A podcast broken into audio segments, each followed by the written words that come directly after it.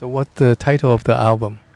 Uh, title of the album is Share Location. So yeah, so I'm basically sharing those locations through the language of music. It's like a Google Map. Yeah, exactly. All right. Hello, my name is Michał Ciesielski. I'm very pleased to be here. 今天节目当中，我向你介绍一位生活在北京的来自波兰的爵士钢琴演奏家米哈尔·切斯尔斯基。 I'm from Poland. I'm a jazz pianist, and I moved to Beijing a year ago. So now I'm a Beijinger.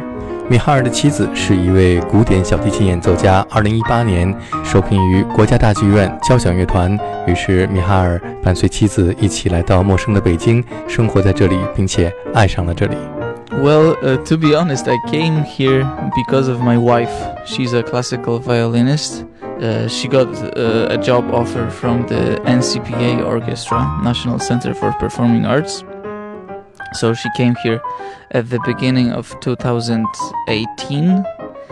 And to be honest, uh, I joined her a couple of months later, but I had no idea what to expect. Uh, I didn't know much about Beijing and I didn't know much about Chinese jazz scene. But once I came here, I was really amazed by how many different things are going on in the city and how amazing the jazz scene of Beijing it really is. 米哈尔的妈妈是一位钢琴教师，她从六岁开始学习古典钢琴。 I started to play the piano by the, when I was six. Uh, actually, my my mom is a piano teacher, so she taught me through my primary school education. So I was studying classical piano for seven years uh, until I was 12, and then I decided I don't want to play the piano anymore. I got really tired with playing classical music, so I had a few years break and then I discovered that there's also jazz. It's not only classical music, jazz and and uh, and soul and pop. This music much more enjoyable for me to play back then. So I started playing and practicing and studying jazz. And then I applied to Music University, Music Academy of Gdańsk, and I studied there for several years. 在十二岁那年，米哈尔厌倦了古典音乐，于是放弃了学业。但是不久，他便发现了爵士乐和流行音乐，他重新燃起了对音乐的兴趣，刻苦练习，最终考上了波兰的格但斯克音乐学院。二零一九年初，米哈尔重返波兰，在他曾经就学过的格但斯克音乐学院录制了一张全新的钢琴独奏专辑。 I recorded it in Poland at the beginning of year 2019. I think it was February. I recorded it in the studio of Music Academy of Gdańsk, where I w- when where I used to study, and I released it also uh, in Poland. And now I'm touring through through China with the CD. Share Location 是一张关于旅行的概念专辑，第一首作品就叫做 All Aboard，请上车。 to, to be honest, uh, whatever I compose, I always think about uh, some concept. Music is a sort of illustrating things, and i- i- it's a language I can share some information with the audience. So the first track is the only track that is not about any certain location. It's about the joy of traveling and the joy of going on a journey, and it's called All Aboard.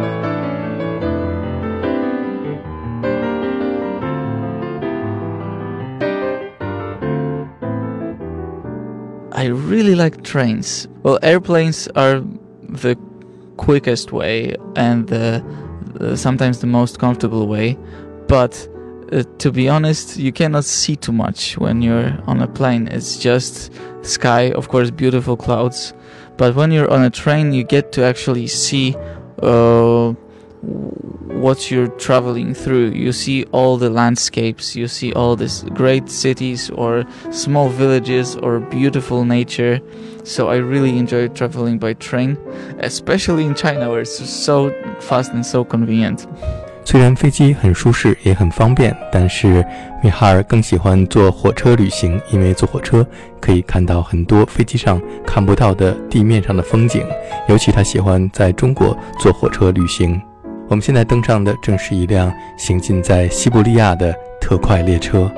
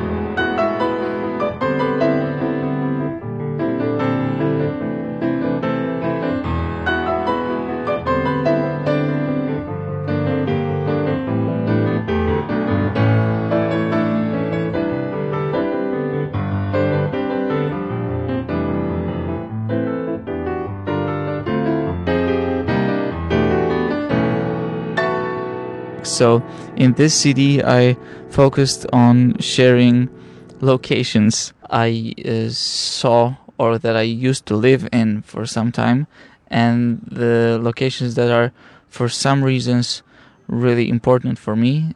And uh, for some reasons, I decided to share my stories about those locations with other people in this city. 在这张专辑当中，米哈尔和我们分享他曾经生活过和去过的不同的地点。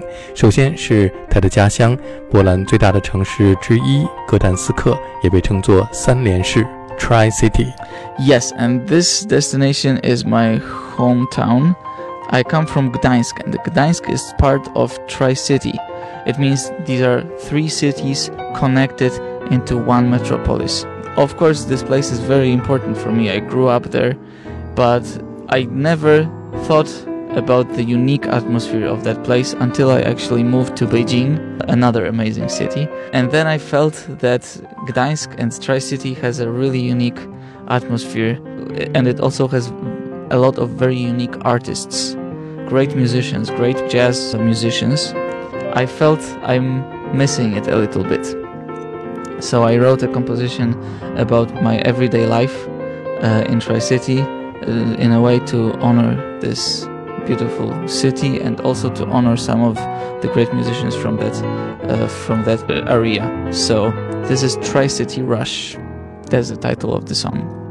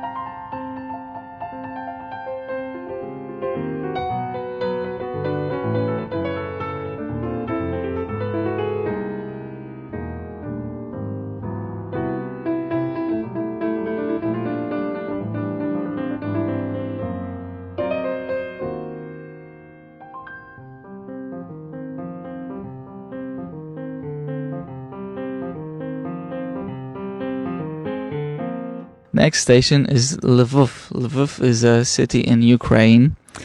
It used to be a Polish city before uh, the Second World War, but after that the borders changed a little bit. Well, never mind. But this city is amazingly beautiful. You have this feeling everything is so old in this city. You have this feeling that it looks as if it was 18th century all the time or, or maybe the beginning of 19th century. There's so much history in this city.